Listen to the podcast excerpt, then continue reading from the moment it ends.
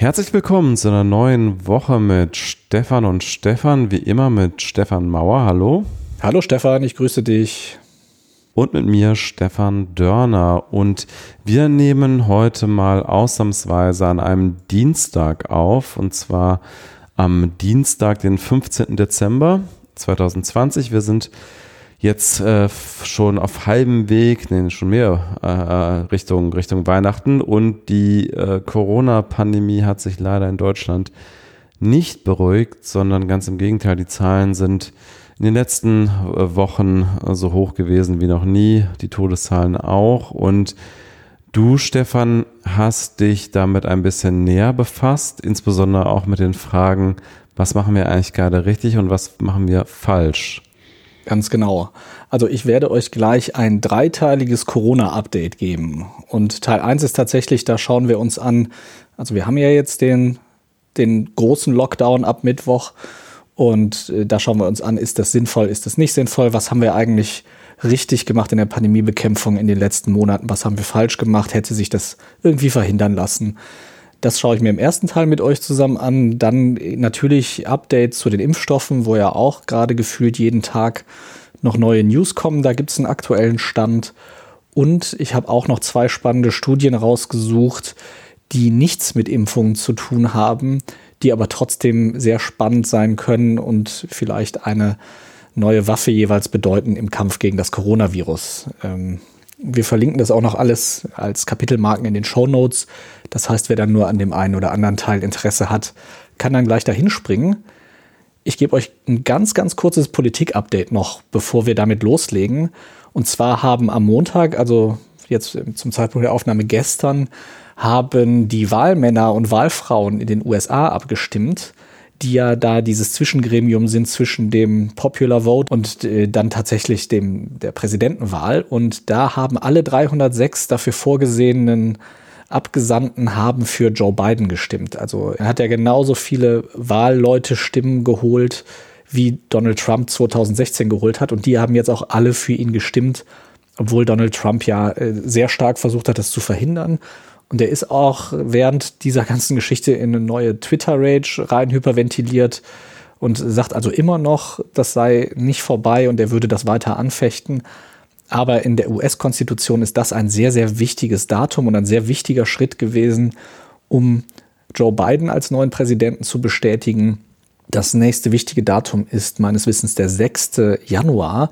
Dann muss der Kongress, also die beiden Kammern des US-Parlaments, müssen dann das nochmal bestätigen. Und da gibt es also theoretisch auch nochmal eine kleine Möglichkeit, dass das nicht bestätigt wird. Allerdings wäre das wirklich ein gigantischer Skandal und ließe sich auch nicht mehr irgendwie als juristische äh, Feinheit oder so verkaufen, sondern das wäre dann wirklich ein glasklarer Putsch und dafür müsste er eine unglaublich geschlossene Front der Republikaner hinter sich haben, wonach es aktuell zum Glück nicht aussieht.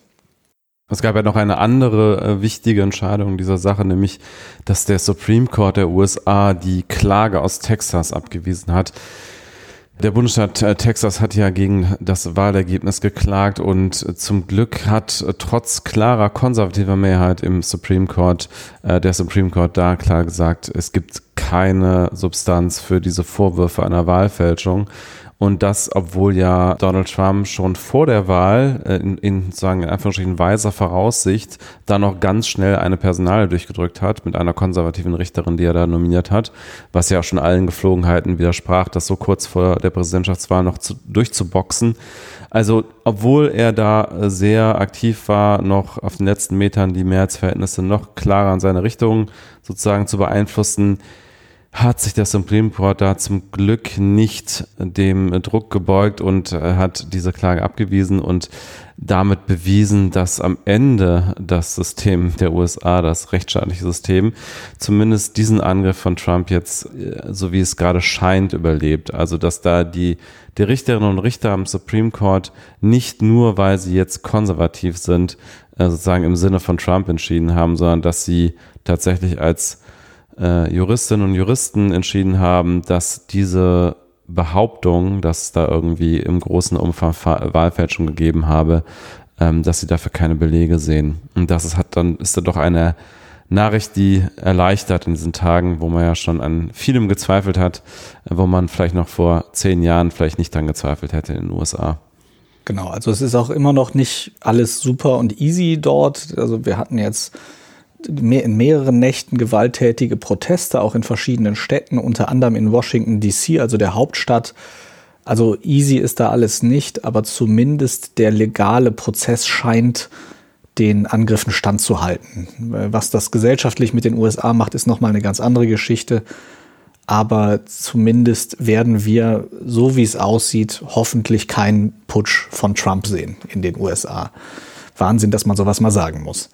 Ja, und auch schon erschreckend, wie viele der republikanischen Abgeordneten und auch Generalstaatsanwälte am Ende äh, das unterstützt haben. Also 106 republikanische 126 Abgeordnete. 126 sind noch mehr dazugekommen. Ah, also okay. sind, äh, sind ja. mehr als zwei Drittel, glaube ich, der republikanischen Abgeordneten im Repräsentantenhaus haben diese Klage unterstützt, die der Supreme Court als eindeutig ja nicht rechtens zurückgewiesen hat. Ähm, das ist also mehr als, naja, lassen wir den Trump halt mal machen und widersprechen ihm nicht, damit er nicht sauer auf uns ist. Das ist schon eine offene Unterstützung eines Putschversuches, was äh, man ja auch, muss man ja mal bemerken, dass das also von der Mehrheit der Republikaner im Repräsentantenhaus mitgetragen wird. Naja, aber ich hatte euch ja ein kurzes Update versprochen, deswegen ähm, werde ich es jetzt auch dabei belassen und gehe über in die in das Corona-Update. So, und da hatte ich euch ja gesagt, da haben wir jetzt drei Teile. Ich fange an damit, dass wir also wieder steigende Fallzahlen haben und das so ein bisschen so einen Rückblick zu machen, was haben wir eigentlich alles richtig und was haben wir falsch gemacht? Hätten wir das verhindern können, dass wir jetzt also wieder einen harten Lockdown haben? Also erstmal, um, damit wir den gleichen Ausgangspunkt haben, ich bezeichne das jetzt mal so, dass wir sagen, wir sind eigentlich schon fast am Beginn einer dritten Welle, die quasi anfängt, bevor die zweite Welle überhaupt vorbei ist. Und das kann man sehen, wenn man also sich als Frühindikator dafür mal raussucht, dass man sagt, man nimmt diese sieben Tage Inzidenz der gemeldeten Fälle und auch der aktiven Fälle, das ist dann nochmal so ein bisschen was anderes. Aber äh, bleiben wir mal bei den gemeldeten Fällen. Und wenn man die also immer vergleicht mit dem Tag der Vorwoche, dann kann man halt sehen, gibt es eine Steigerung oder einen Rückgang im Vergleich zur Vorwoche. Deswegen natürlich die 7-Tage-Inzidenz, damit so tageweise Ausreißer da nicht dazwischen gehen. Und da konnte man also sehen, dass die für eine kurze Zeit durch den Mini-Lockdown um Null gefallen ist. Also es keine weitere Steigerung mehr gab im Vergleich zur Vorwoche. Wirklich große Rückgänge gab es nicht. Und jetzt ist es aber so, dass die wieder steigt. Die, der Woche, Im Wochenvergleich geht es also wieder hoch, seit neun Tagen schon wieder und das mit steigender Tendenz. Also die Abstände im Wochenvergleich werden schon wieder größer.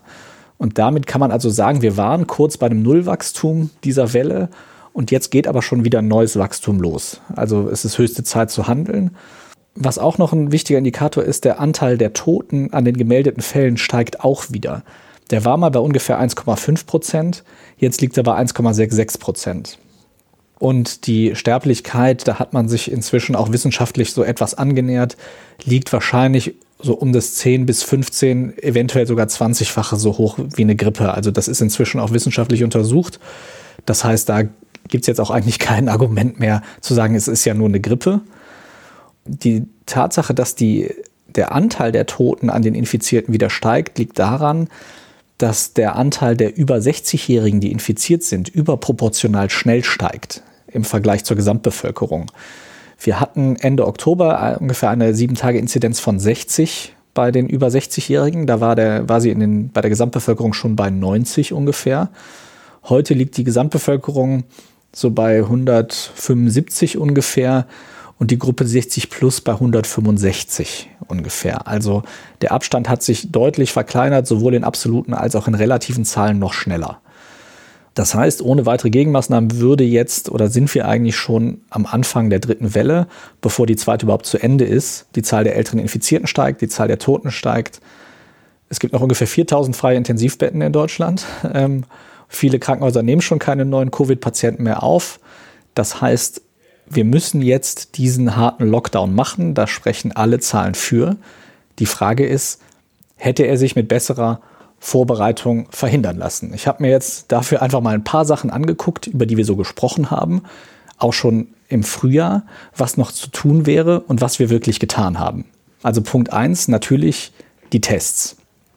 Im Frühjahr war die Rede davon in so Strategiepapieren, dass das Ziel sein muss, dass wir ungefähr viereinhalb Millionen Tests pro Woche machen können. Wir sind aktuell bei ungefähr anderthalb Millionen, also ein Drittel davon. Das Ziel haben wir nicht erreicht. Vielleicht gab es aber irgendwie eine Strategie, was anderes stattdessen zu machen. Also die Schnelltests, die wir ja auch hier immer wieder besprochen haben, die waren ja immer wieder im Gespräch. Haben wir da was gemacht? Die sind zwar im Gespräch, dass die zum Beispiel in Altenheimen etc. benutzt werden sollen, um Besucher zu testen. Es gibt aber keine gemeinsame bundesweite Strategie dafür. Also die werden teilweise klein geredet von Leuten, die da, die in der Bundesregierung sind. Die Altenheime etc. sollen sich in der Regel selbst drum kümmern. Also die kriegen selten irgendwie Hilfe. Eigentlich müsste jeder Besucher, jede Besucher in einer solchen Einrichtung getestet werden. Das Personal eigentlich auch mindestens einmal in der Woche. Es müsste vielmehr in Schulen und anderen Risikobereichen getestet werden. Da findet nirgendwo eine systematische Testung statt, die wirklich irgendwie bundesweit koordiniert wird. Es gibt keine bundesweite Koordinierung, was mit Masken und Schutzkleidung ist. Das ist nicht zentralisiert. Wir haben jetzt die Anweisung, dass Menschen mit einem erhöhten Risiko sich äh, FFP2-Masken kostenlos holen können. Die sollen dafür aber in die Apotheke gehen. Und ich habe heute schon gesehen in irgendwelchen Zeitungen, dass es also Bilder von Schlangen gab, die sich vor Apotheken gebildet haben, damit die Leute ihre Schutzmasken abholen können. Finde ich ja schon irgendwie eine, ja, keine gute Kombination, wenn man sich mal überlegt, das sind Leute aus einer besonderen Risikogruppe und die werden dann gezwungen, sich in eine Schlange vor einer Apotheke zu stellen. Was machen die Gesundheitsämter? Haben immer noch Personalprobleme das Contact Tracing, was also eine unserer wichtigsten Waffen in der Pandemie werden wollte, das funktioniert nicht. Viele Gesundheitsämter melden noch nicht mal selbst bis heute, melden die nicht jeden Tag Zahlen. Und ich rede nicht vom Sonntag, auch unter der Woche. In Berlin gibt es an so gut wie keinem einzigen Tag ein vollständiges Bild. Irgendein Bezirk fällt fast immer aus, mindestens einer, auch unter der Woche.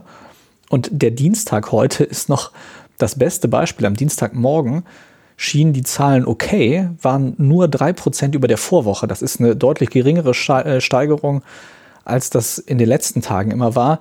Ja, bis dann nachmittags das RKI gesagt hat, hups, Sachsen war nicht dabei. Die haben nicht gemeldet. Und dann stellte sich raus, die Steigerung ist doch sehr viel höher, als wir gedacht haben, weil Sachsen ja gerade der Ultra-Hotspot in Deutschland wird. Die arbeiten immer noch größtenteils analog, die Gesundheitsämter. Das ist nicht einheitlich digitalisiert. Es gibt Berichte, dass die ihren Kram immer noch hin und her faxen. Es gibt Fälle, in denen irgendwie 3000 Faxe an einem Tag irgendwo angekommen sind in einem Gesundheitsamt. Zwar digital, aber dann hatten die, weil das ja so digitalisierte Faxe waren, alle den gleichen Dateinamen. Das heißt, man konnte nicht sehen, von welchem Patient oder welcher Patientin das war. So, und wenn wir jetzt also annehmen, wir hätten ein Contact Tracing und das würde funktionieren, wäre es ja auch noch wichtig, dass die Leute die Möglichkeit haben, in Quarantäne zu gehen. Es gibt aber in Deutschland keine zentralisiert organisierte Möglichkeit, um Menschen in Quarantäne zu schicken. Ich meine, wir haben jetzt die Hotels für Touristen zugemacht. Wir zahlen denen Geld dafür, dass die zubleiben. Warum nicht sagen, das ist jetzt ein Quarantänehotel? Und sagen, wir zahlen denen sowieso Geld, dann sollen sie das halt offen halten und Leute da unterbringen, die in einer zu kleinen Wohnsituation sind und da mit zu vielen Leuten sind. Und wir können die da unterbringen. Haben wir auch nicht gemacht. Wir wissen nicht, in welchem Land oder Stadtkreis wie viele Tests gemacht werden. Das wird nicht zentralisiert erhoben. Das heißt, wir können die sogenannte positiven Rate, also wo wir sehen, wie viel Prozent der gemachten Tests positiv sind, können wir höchstens auf Landesebene oder Bundesebene erheben, aber nicht drunter.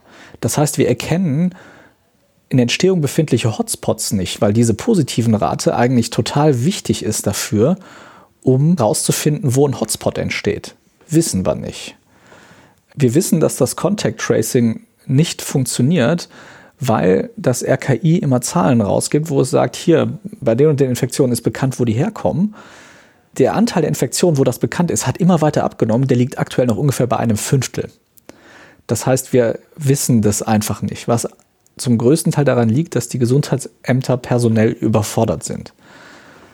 es gibt eine riesige politische Debatte darum, dass die Ministerpräsidenten und die Bundeskanzlerin alle immer sich diese ganzen Maßnahmen aus dem Hut zaubern und das so von heute auf morgen machen. Völlig richtig. Die Parlamente sagen, wir werden dabei übergangen. Völlig richtig. Sehe ich ganz genauso, dass das ein Riesenproblem ist. Allerdings gibt es bisher noch von so gut, ich, also ich habe noch von keinem Parlament gelesen, das mal was aufgestellt hätte, wo es gesagt hätte, okay, wir legen jetzt fest, ab Inzidenz X ist Y erlaubt, ab Inzidenz Z ist äh, A erlaubt. Also diese Sachen ähm, müssten die Parlamente ja festlegen und auch mit einem gewissen Vorlauf, damit eben nicht so kurzfristige Maßnahmen nötig werden. Irland hat das zum Beispiel gemacht. Die haben einen Fünf-Stufen-Plan, wo man sehen kann, in Stufe 1 ist das erlaubt, in Stufe 2 ist das erlaubt, in Stufe 3 ist das erlaubt. Und so einen Plan könnte man sich ja dann auch in Deutschland überlegen und eben demokratisch in den Parlamenten festzurren. Dann hätte die Exekutive dann nicht mehr diesen Handlungsdruck und könnte auch nicht mehr einfach entscheiden, ohne parlamentarische Kontrolle. Aber so sich immer hinstellen und sagen, wo ist denn die Debatte? Und dann aber keine Alternative anbieten, das geht ja natürlich auch nicht. So, was haben wir noch? Wir haben die Schulen. Die sind im gesamten Sommer nicht vorbereitet worden. Weder auf digitalen Unterricht, noch wurde getestet, was bringen Luftfilter, noch gab es Ausschreibungen zu Luftfiltern. Das heißt, wir, die äh, Schülerinnen und Schüler sind im Herbst in die Schulen zurückgekommen und es hieß, ja, da müsst ihr jetzt halt Stoßlüften. Überhaupt wird meiner Einschätzung nach die Rolle der Schulen unterschätzt, weil die Inzidenz in der Altersgruppe, der jungen Altersgruppe, am langsamsten steigt.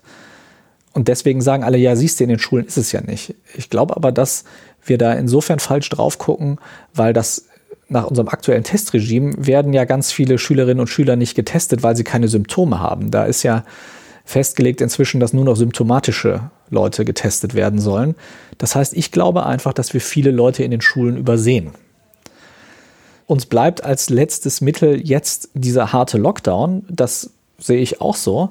Aber wenn ich mir diese ganzen Sachen ansehe, die ich gerade so erzählt habe, und ich bin mir sicher, dass sich da noch Ergänzungen finden lassen, also schreibt uns auch gerne, wenn euch dazu noch was einfällt, dann weiß ich nicht, ob das nötig gewesen wäre, wenn wir uns diese ganzen Versäumnisse anschauen, die wir im Sommer hatten. Und das ist jetzt, wie gesagt, nur eine, eine, kleine Auswahl wahrscheinlich. Ich bin mir sicher, wir finden noch viele andere, wenn wir uns da eine Stunde zusammensetzen und darüber diskutieren.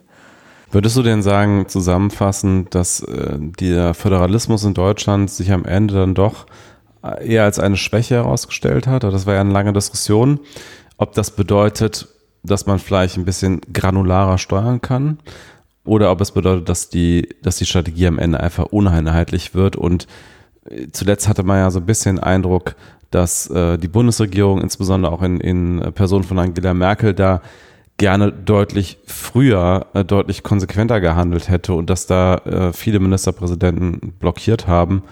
War das am Ende vielleicht eine der Schwächen in dieser ganzen Strategie? Was würdest du sagen? Also ich weiß nicht, ob es der Föderalismus an sich als System war. In diesem Fall denke ich aber schon, dass der Föderalismus uns mehr geschadet als genutzt hat, weil eben in dem Fall Merkel in der Regel die wissenschaftlicheren Entscheidungen treffen wollte und viele, viel Widerstand aus den Ländern kam und dieser Widerstand in der Regel eher so, ne, so ein gefühlter war, der so auf so, ja, aber so können wir das doch nicht machen, basiert hat und eben weniger auf irgendwelchen wissenschaftlichen Fakten. Das ist zumindest mein Eindruck aber was wäre, wenn es andersrum gewesen wäre? Also wenn wir irgendwo einen Kanzler oder eine Kanzlerin gehabt hätten, die gesagt hätte, pff, ist, ist, doch alles gar nicht so schlimm und irgendwo äh, im Land jemanden gehabt hätten, der gesagt hätte, hier, wir müssen viel mehr aufpassen. Also, also in dem Fall würde ich sagen, ja, hat der Föderalismus uns gebremst. Ich weiß aber nicht, ob er als System jetzt in dem Fall ja, wirklich äh, so viel schlimmer war. Was halt definitiv ein Problem ist, ist, dass die Gesundheitsämter eben so krass unterschiedlich ausgestattet und digitalisiert sind. Und das ist ja sicherlich auch dann auf einer Verwaltungsebene ein Föderalismusproblem. Ja, ich würde auch sagen, ganz allgemein muss man schon sagen, ein Katastrophenfall, eine Seuche, das ist natürlich eigentlich auch hm, geradezu prädestiniert für etwas, was unter zentraler Kontrolle äh, versucht wird einzudämmen. Ne? Also das ist ja eben so ein typischer Fall von, dass da das Subsidiaritätsprinzip nicht sagt, da muss jedes, jeder Landkreis für sich entscheiden, sondern das ist dann eben etwas, was, wo jede Entscheidung jedes Landkreises natürlich auch immer Auswirkungen auf alle anderen hat, so ähnlich wie bei Umweltproblemen äh, und so weiter. Also eigentlich eines dieser typischen Politikfelder, wo man sagt, da bringt die kleine regionale Ebene nicht so viel, da muss man eigentlich zentral steuern. Aber wenn du natürlich dann jemanden hast wie Trump, der sagt, äh, wir brauchen keine Masken tragen, ganz oben an der Spitze, dann hast du natürlich entsprechend auch äh, keinen Vorteil dadurch, sondern eher im Gegenteil. Es ist halt, hat auch einfach viel mit dem Personal zu tun, was gerade da ist. Genau. Ja, also so viel zu meinem ähm, Update, was die Vergangenheit angeht. Das war jetzt eher negativ. Deswegen schauen wir uns doch jetzt mal die positiven Dinge an. Und zwar hatte ich euch ja gesagt, als zweiten Teil den Impfteil. Da gebe ich jetzt auch nochmal ein äh, kurzes Update. Wir atmen jetzt alle so gefühlt so ein bisschen durch und sagen, oh, sie kommt ja jetzt bald, machen gerade alle noch ein bisschen Druck, weil die USA und äh, die, das Vereinigte Königreich die Impfung von BioNTech und Pfizer jetzt schon in einer Notfallzulassung zugelassen haben. In Deutschland ist sie noch nicht zugelassen.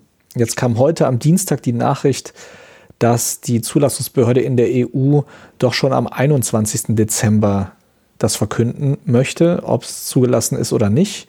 Ursprünglich war der 29. Dezember vorgesehen. Und es ist auch ein wichtiger Unterschied, es ist keine Notfallzulassung in der EU. Es wäre also die erste reguläre Zulassung ohne ein Notfallprotokoll sozusagen. Das ist vielen immer noch zu langsam, weil sie sagen, hier die Briten und die Amerikaner fangen jetzt schon an zu impfen, wir müssen noch warten. Aber äh, wie gesagt, der 21.12., also jetzt doch schon eine gute Woche vorher.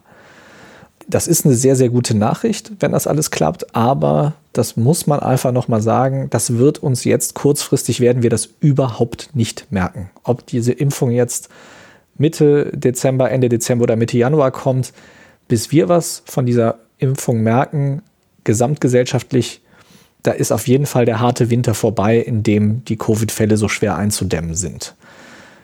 Die Impfungen sind viel besser als erhofft. Die Wirksamkeit von dem BioNTech-Produkt liegt bei ungefähr 95 Prozent. Das ist weit, weit mehr, als jemals jemand gehofft hätte am Anfang. Was dadurch aber leider jetzt auch entsteht, ist eine Debatte in den Tests, in den, in den Prüfungen, ob die Impfung funktioniert werden ja zwei verschiedene Dosen gegeben im Abstand von ungefähr einem Monat.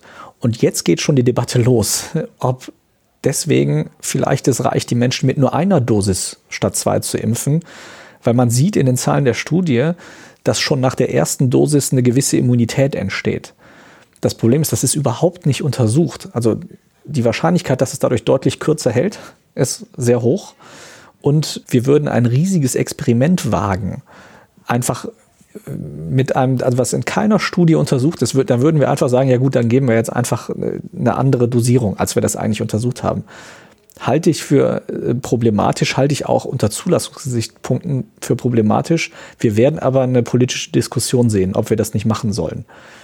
Ich halte das aus den genannten Gründen für nicht so klug. Ich denke, wir sollten da eher bei den überprüften Wirksamkeiten bleiben und vor allem, wenn wir wollen, dass diese Immunität nicht, wenn wir Pech haben, schon nach ein paar Monaten verfliegt und wir also alles nochmal von vorne machen wollen, das Risiko erhöhen wir natürlich extrem, wenn wir jetzt sagen, wir geben nur eine Dosis. Auch wenn wir dann doppelt so viele Menschen doppelt so schnell impfen können. Aber mal schauen. Ich bin gespannt, was wir da für eine Debatte kriegen äh, werden. Ja, und dann ist jetzt die Frage, wie schnell geht das jetzt? Und in den letzten Tagen ist eine Grafik rumgegangen, die war eher entmutigend. Dort stand, dass wir erst im Dezember 2021 anfangen können, in Deutschland die Nicht-Risikogruppen unter 60 zu impfen. Vorher waren alle anderen dran. Und es wären also bis Ende November hätten wir erst weniger als die Hälfte der Bevölkerung geimpft. Es wären also noch 45 Millionen Menschen laut dieser Übersicht, die da irgendwie rumging, ungeimpft gewesen ich sag mal, du und ich, Stefan, wir wären dann wahrscheinlich irgendwann im März oder April 2022 dran nach dieser Überschrift. Allerdings hat Jens Spahn am Montagabend im Heute-Journal gesagt, dass er damit rechnet, dass bis zum Sommer 2021 ungefähr 60 Prozent der Bevölkerung schon geimpft sein könnten. Jetzt frage ich mich, wie geht das zusammen? Meine Vermutung ist, die erste Schätzung hat nur auf, dem, auf der Impfung von BioNTech und Pfizer basiert und den Mengen, die wir dort bestellt haben. Weil äh, das natürlich, haben wir ja schon darüber gesprochen, das muss sehr, sehr tief gekühlt werden. Das muss in spezialisierten Orten gegeben werden, weil es eben nicht möglich ist, das lange aufzubewahren. Das muss bei minus 70 Grad gekühlt werden und kann nur sehr kurz höhere Temperaturen aushalten. Ist also sehr instabil, der Impfstoff. Es gibt aber natürlich auch Impfstoffe, wo das deutlich leichter geht. Unter anderem der von äh, der Universität Oxford und AstraZeneca entwickelte Impfstoff. Und unter anderem Karl Lauterbach hat eine Grafik gepostet, aus der hervorgeht, welches Land wie viele Impfdosen von welchem Hersteller vorbestellt hat. Ich habe da leider keine Quelle zu gesehen, aber diese Grafik ist an verschiedenen Stellen aufgetaucht und relativ viele Leute haben die wiedergegeben. Und wenn man sich diese Grafik anschaut, dann würde ich mir daraus zusammenreimen, dass es also tatsächlich wohl darum geht, welche Art von Impfstoff wann verfügbar ist, weil wir wissen ja auch noch nicht, welche Impfstoffe überhaupt eine Zulassung bekommen. Deswegen wahrscheinlich die etwas konservative Schätzung, die in den letzten Tagen rumgegangen ist und jetzt gestern aber die optimistische Äußerung von Jens Spahn, dass es vielleicht doch schon früher geht. Ich verlinke diese Grafik auch nochmal in den Show Notes, weil die wirklich super spannend ist. Und demnach haben wohl wahrscheinlich die USA das beste Händchen gehabt beim Einkaufen von dem Impfstoff. Die haben am allermeisten von dem Pfizer BioNTech Produkt bestellt. Also mehr als 1,5 äh, Dosen pro Einwohnerin des Landes. Sie haben ungefähr eins pro Einwohner in, äh, von, dem, äh, von der Oxford AstraZeneca Impfung bestellt und von Moderna haben sie auch mehr als eins pro Bürgerin bestellt. Also eine, eine, sehr gute Aufteilung nach dem, wie es aktuell aussieht, äh, von den Impfungen, die in der Zulassung sind. Und wer extrem viel bestellt hat, ist auch das Vereinigte Königreich, also die Briten. Die haben relativ wenig vom BioNTech-Produkt bestellt, aber sehr viel von dem Oxford-Produkt und noch von einigen anderen.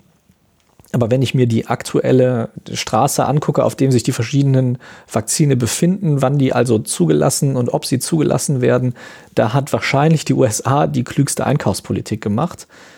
In der EU sieht es so aus, dass wir ähm, ja bis zu 300 Dosen von dem BioNTech-Impfstoff für die ganze EU hätten. Das wäre etwas mehr als die Hälfte der Bevölkerung. Allerdings braucht man ja zwei pro Bürgerin. Wir haben in der EU eine relativ große Bestellung von dem Oxford-Impfstoff, was gut wäre, weil der wahrscheinlich sehr leicht zu lagern und zu geben ist. Und den könnte man zum Beispiel auch den normalen Hausärzten geben, diesen Impfstoff. Und wenn das funktioniert, dann wäre es vielleicht tatsächlich sogar möglich, 60 Prozent bis zum Sommer zu impfen, weil wenn die Hausärzte das geben, ich meine, wir schaffen es auch jedes Jahr innerhalb von vier bis sechs Wochen 20 Millionen Leute gegen Grippe zu impfen, wenn die Impfstoffe da sind.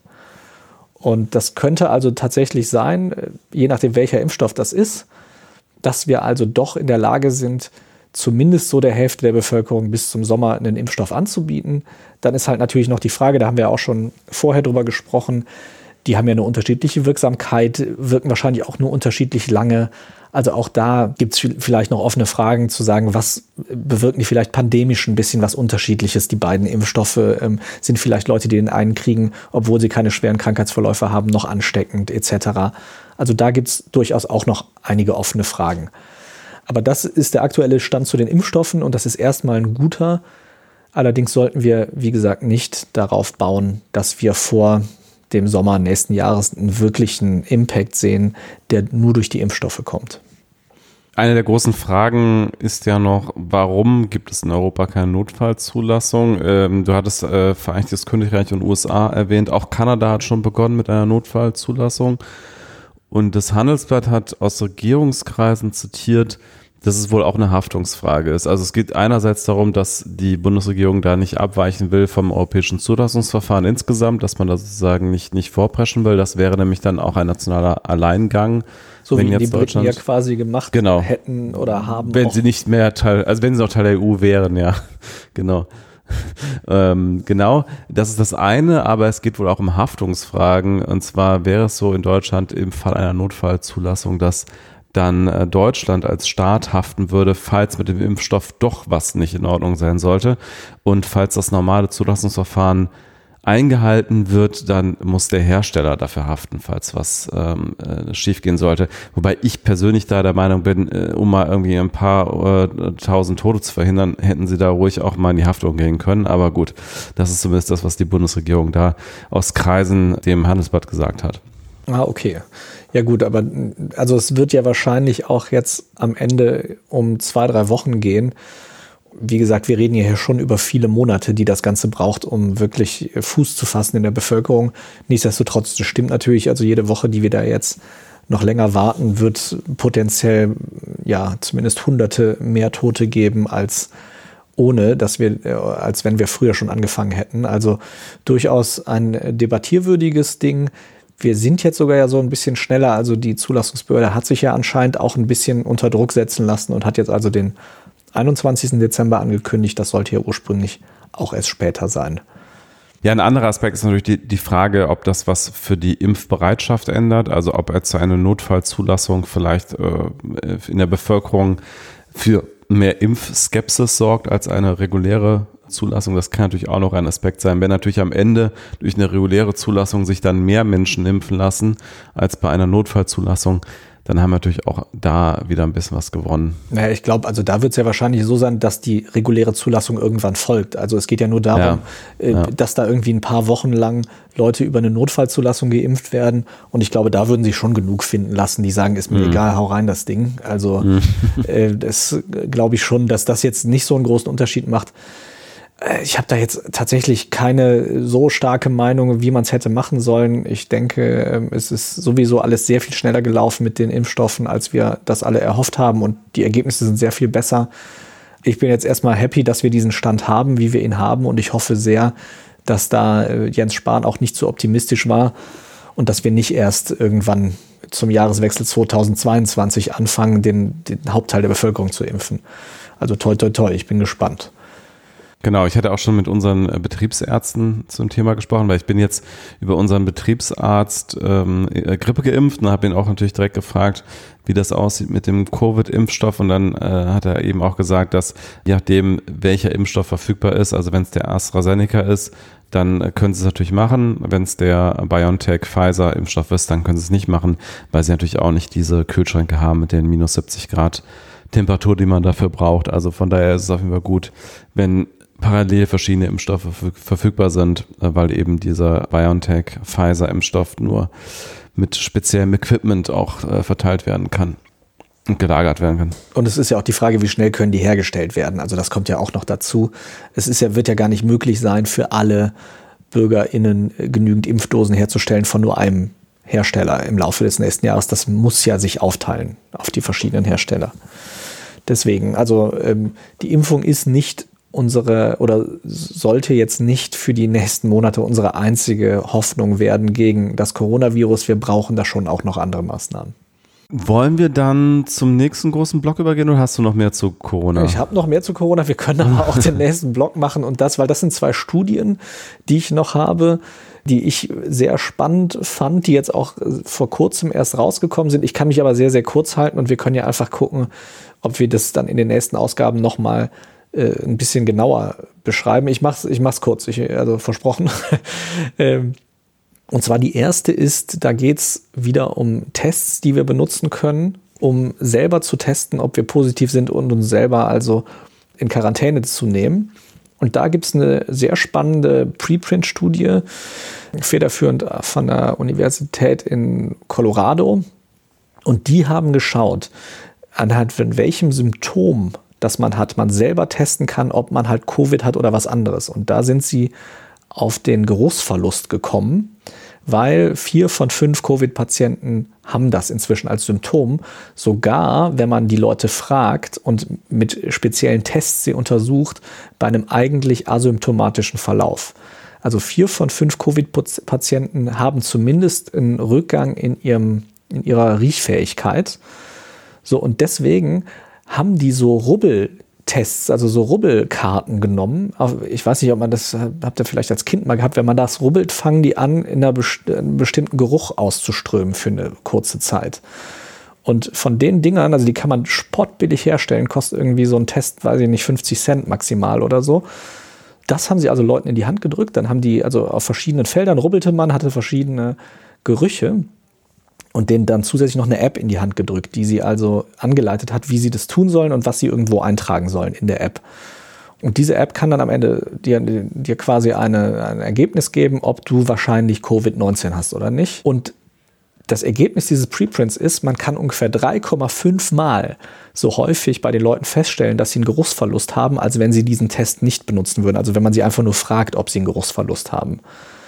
Das heißt, man kann sehr viel genauer als einfach nur, wenn der Arzt die Leute fragt, feststellen, hast du einen Geruchsverlust, der auf Covid-19 hindeutet.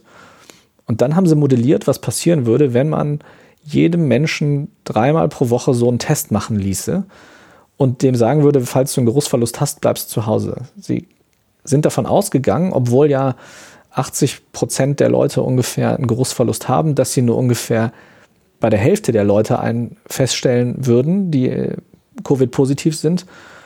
Und trotzdem wäre, wenn man das dreimal pro Woche macht, das laut dieser Modellierung ähnlich effektiv, als würde man die gleiche Bevölkerung einmal pro Woche mit einem normalen PCR-Test testen. Diese Dinger sind aber halt wirklich sportbillig herstellbar. Du kannst sie in der Post verschicken. Die Leute könnten sich die App runterladen. Also eine echt spannende Studie, die ich mal verlinke, könnt ihr euch dann auch weiter irgendwie äh, nochmal reinlesen, falls es euch interessiert, fand ich ähm, irgendwie total verrückt, dass man über den Geruch eventuell in der Lage ist, dieser Geschichte Herr zu werden, ähm, wenn die Leute da ausreichend mitmachen.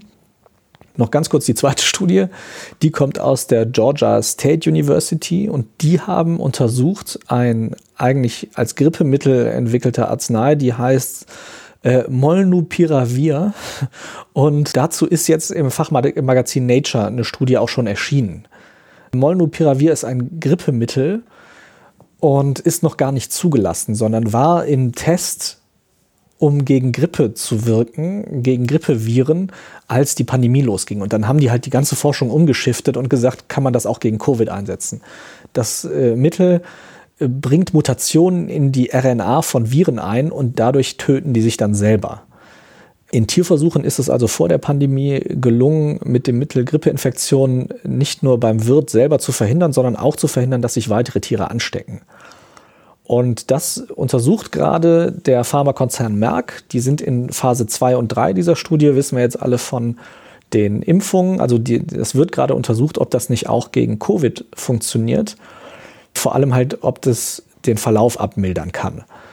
Und diese Studie, die ich jetzt aber verlinke, die haben untersucht, ob das nicht auch verhindern kann, dass du weitere Leute ansteckst.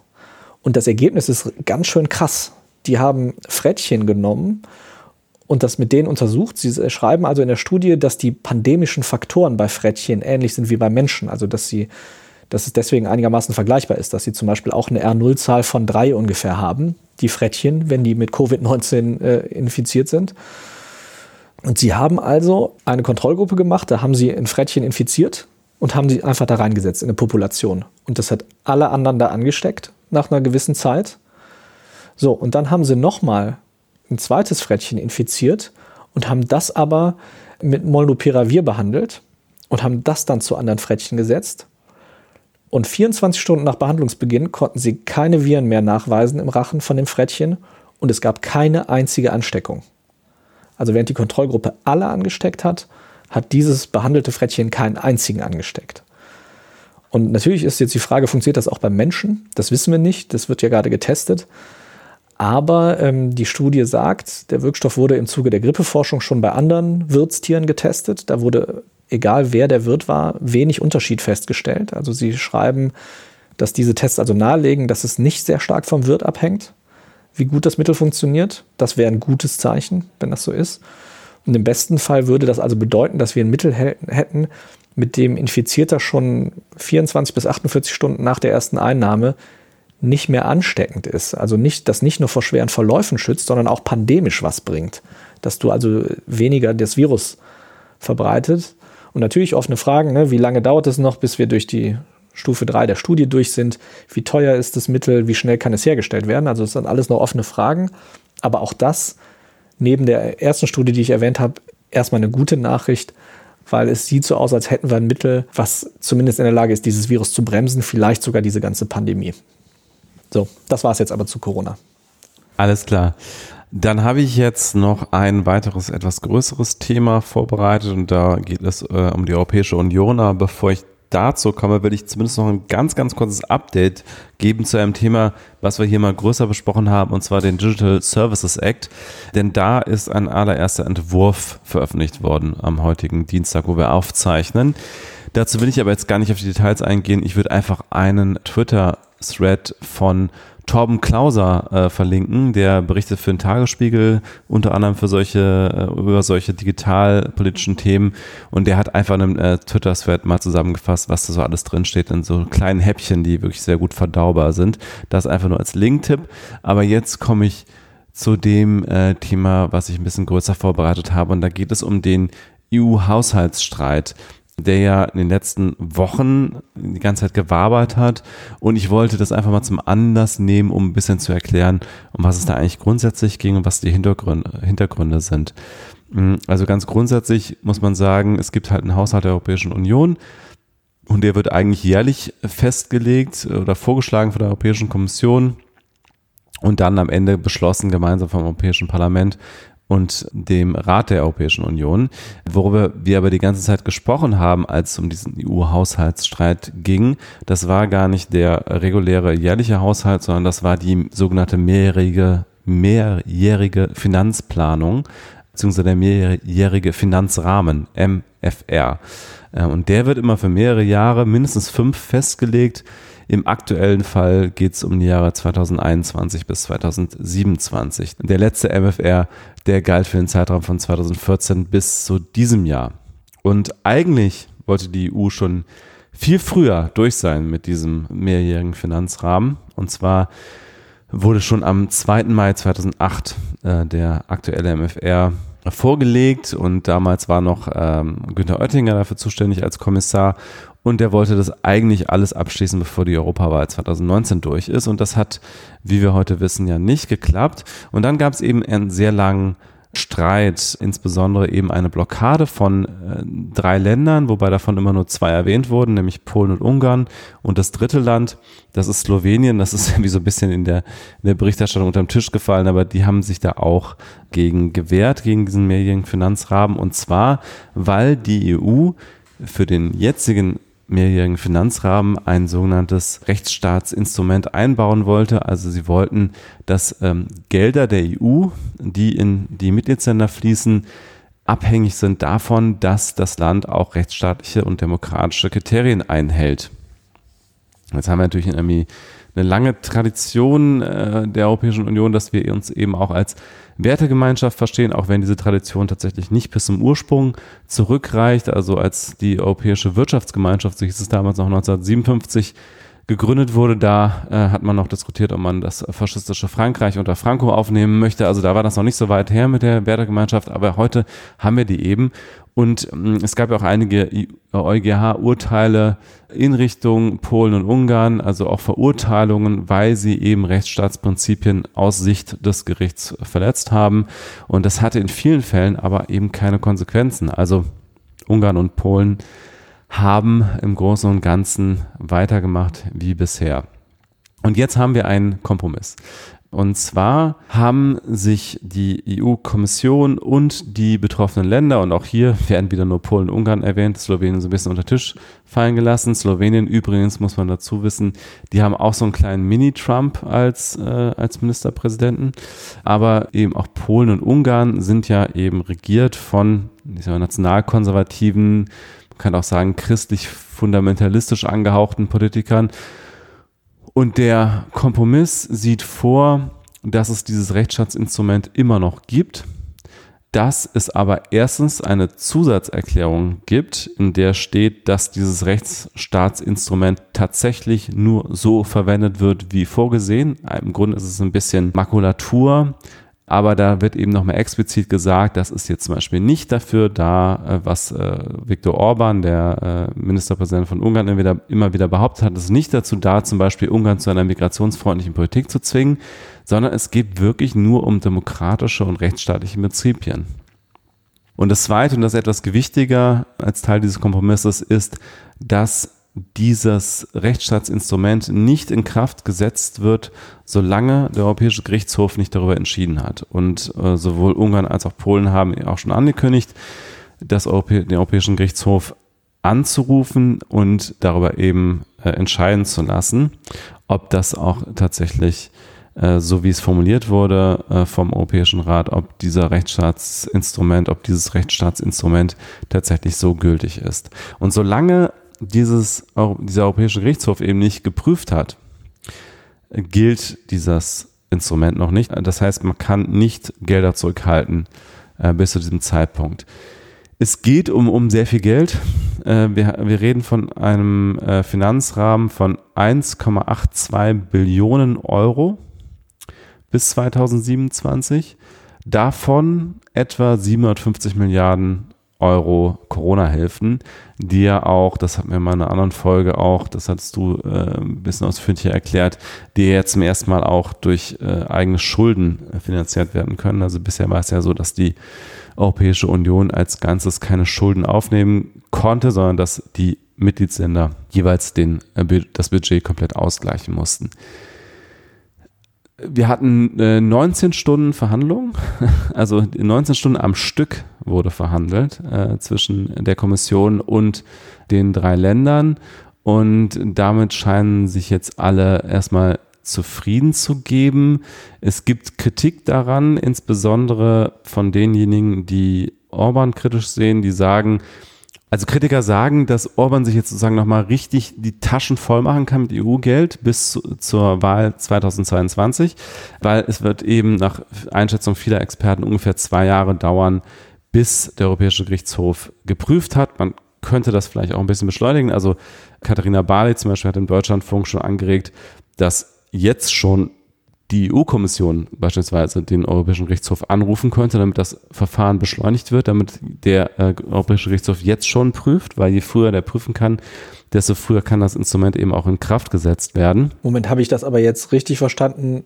Sollte die EU-Kommission das nicht, den Gerichtshof nicht anrufen und Polen und Ungarn das auch nicht tun, tritt das dann gar nicht in Kraft? Es trifft, ja, also es ist tatsächlich so vereinbart, dass dieses Instrument nicht in Kraft tritt, solange der Europäische Gerichtshof nicht geprüft hat. Wenn natürlich jetzt Polen und Ungarn, äh, die es ja angekündigt haben, jetzt in den nächsten Wochen immer noch nicht äh, die Klage eingereicht haben, dann würde ich vermuten, dass dann die Europäische Kommission oder irgendein anderes Organ diese Anrufung machen würde. Also ich glaube nicht, dass der Europäische Gerichtshof dann eben gar nicht prüfen würde, sondern irgendwer würde schon klagen, einfach um es dann eben prüfen zu können. Und man muss dazu als Hintergrund auch nochmal wissen, dass die beiden Hauptnettoempfänger, also wenn man sozusagen die Ausgaben und die Einnahmen der EU gegeneinander rechnet, dann ist ein Land, bekommt ein Land deutlich mehr Geld als jedes andere der EU und das ist Polen, nämlich die bekommen netto unterm Strich, jetzt für das Jahr 2019 haben sie netto unterm Strich 12,04 Milliarden Euro bekommen. Auf Platz zwei vielleicht errätst du es schon, ist Ungarn. Mit ja, wer hätte das gedacht? Mit 5 Milliarden. Also das sind eben auch gerade die beiden Länder, die am allermeisten Geld bekommen von der EU. Das heißt, die sind natürlich auch besonders abhängig. Und man muss sagen, am Ende hat es die EU jetzt aber hier geschafft, sich eben nicht inhaltlich erpressen zu lassen, weil dieser, dieser Rechtsschatzmechanismus, der da eingebaut ist, dieses Rechtsschatzinstrument, das ist wortwörtlich jetzt eben genauso da drin, wie es geplant war. Und es gibt eben dieses Zusatzprotokoll, was am Ende rechtlich nicht besonders viel auf die Waagschale wirft. Man muss natürlich dazu sagen, das ist sehr stark auch ein Signal nach innen von Orban und von Polen, also Orban hatte nach dieser Einigung gesagt, wir können schon mal den Champagner kalt stellen. Also der feiert sich da als Sieger natürlich. Aber im, im Grunde muss man sagen, dem Wortlaut nach hat es die EU-Kommission da durchgesetzt, denn dieser Rechtsschatzmechanismus, der bleibt bestehen. Er wird sozusagen aufgeschoben. Die FAZ spricht hier von einer Schonfrist für Polen und Ungarn. So kann man das nennen. Aber er kommt. Und wenn man jetzt fragt, naja, warum, warum gibt es denn überhaupt diese, diese Zweifel an der Rechtsstaatlichkeit von Polen und Ungarn? Da gibt es natürlich eine lange Historie, da will ich jetzt auch gar nicht im Detail nochmal drauf eingehen. Aber ganz grundsätzlich ist es natürlich so, dass sowohl in Polen als auch in Ungarn eben politische Gruppen an der Macht sind, die sehr stark in dieser Wendezeit, Ende des Kalten Krieges aufgekommen sind, die damals in der Opposition zu den kommunistischen Diktaturen waren, also in Ungarn Fidesz, ähm, Bund der jungen Demokraten nennen sie sich dort eben aus dieser, aus dieser Wendezeit. Die haben sich da eben sehr stark gegen diese Diktatur damals aufgelehnt. Der Jaroslaw äh, Kaczynski, der ja in Polen eben ganz, ganz tragende Rolle spielt für diese Rechtskonservativen, der war damals in der Solidarność aktiv. Also das sind eben diese Gruppen gewesen, die sich gegen diese kommunistische Diktatur aufgelehnt haben.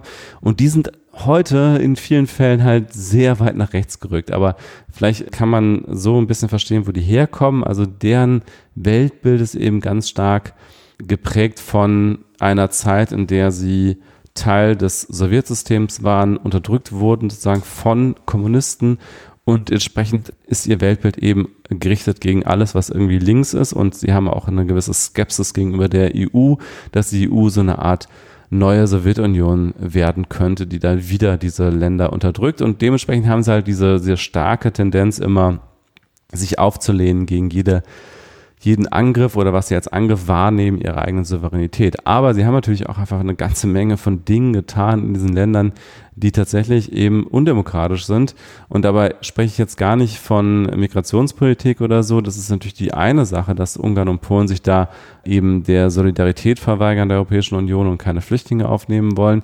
Es geht hier aber auch ganz um handfeste Dinge. Also in Polen seit 2015 hat die PIS-Partei, ähm, also Recht und Gerechtigkeit, so nennen sie sich ja, eben die Spitzenposition in der Verwaltung, in, in Staatsbetrieben ausgetauscht. Sie haben Richter äh, abberufen, die von der Vorgängerregierung eingesetzt wurden und eigene Richter eingesetzt, die sie für politisch auf Linie halten.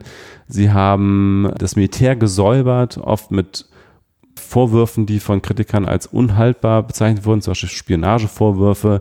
Sie haben die, Geschäfts-, die Chefs der Geheimdienste ausgetauscht, Polizei, Antikorruptionsbehörden, alles auf Linie gebracht und eben auch den öffentlichen Rundfunk unter Kontrolle gebracht. Das, was Ungarn sozusagen schon ab 2010 vorgemacht hat, also damals wurde da ja äh, erst der öffentliche Rundfunk zerschlagen und dann eben auf Linie gebracht. Dann wurden sämtliche privaten Medien in die Hände gebracht von Unternehmen, die Orban-freundlich sind. Es gibt in Ungarn de facto heute, abseits von kleinen Online-Medien und Blogs, gibt es keine kritische Medienberichterstattung mehr. Es gibt nur noch den Staatsfunk, der auf Linie ist inzwischen, der umgebaut wurde vom öffentlich-rechtlichen Rundfunk zu einem echten Staatsfunk. Und es gibt ein neues Mediengesetz, äh, oder inzwischen nicht mehr so neu, das wurde eben auch damals beim Regierungswechsel eingeleitet.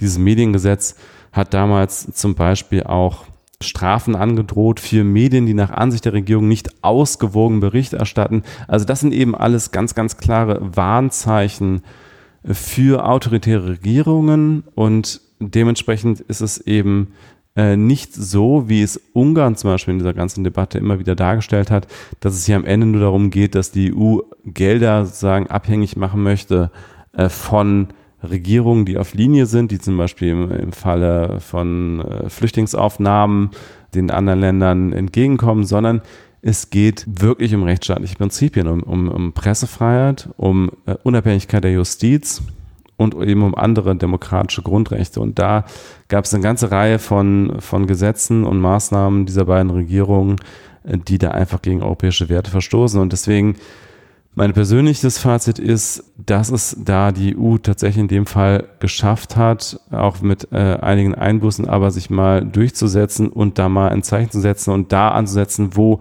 es auch wehtut, nämlich beim Geld. Also wie gesagt, bisher die EuGH Urteilssprüche gegen die beiden Ländern, die haben in vielen Fällen leider sehr wenig bewirkt. Und der Grund, warum es der Europäischen Union gelungen ist, sich da durchzusetzen, das ist vermutlich vor allen Dingen, dass es eben doch ein Instrument gibt in der EU, was dieses ganze EU-Verfahren hätte umgehen können, nämlich das Instrument der sogenannten verstärkten Zusammenarbeit. Und das hatte zum Beispiel der Europaabgeordnete äh, Sven Giegold für den Grünen vorgeschlagen, also dass wenn Polen, Ungarn und Slowenien sich bis zum Schluss weigern, diesem Instrument zuzustimmen, dass man dann einfach hätte über dieses Instrument der verstärkten Zusammenarbeit diesen ganzen Haushalt komplett vorbei an diesen Ländern hätte aufstellen können.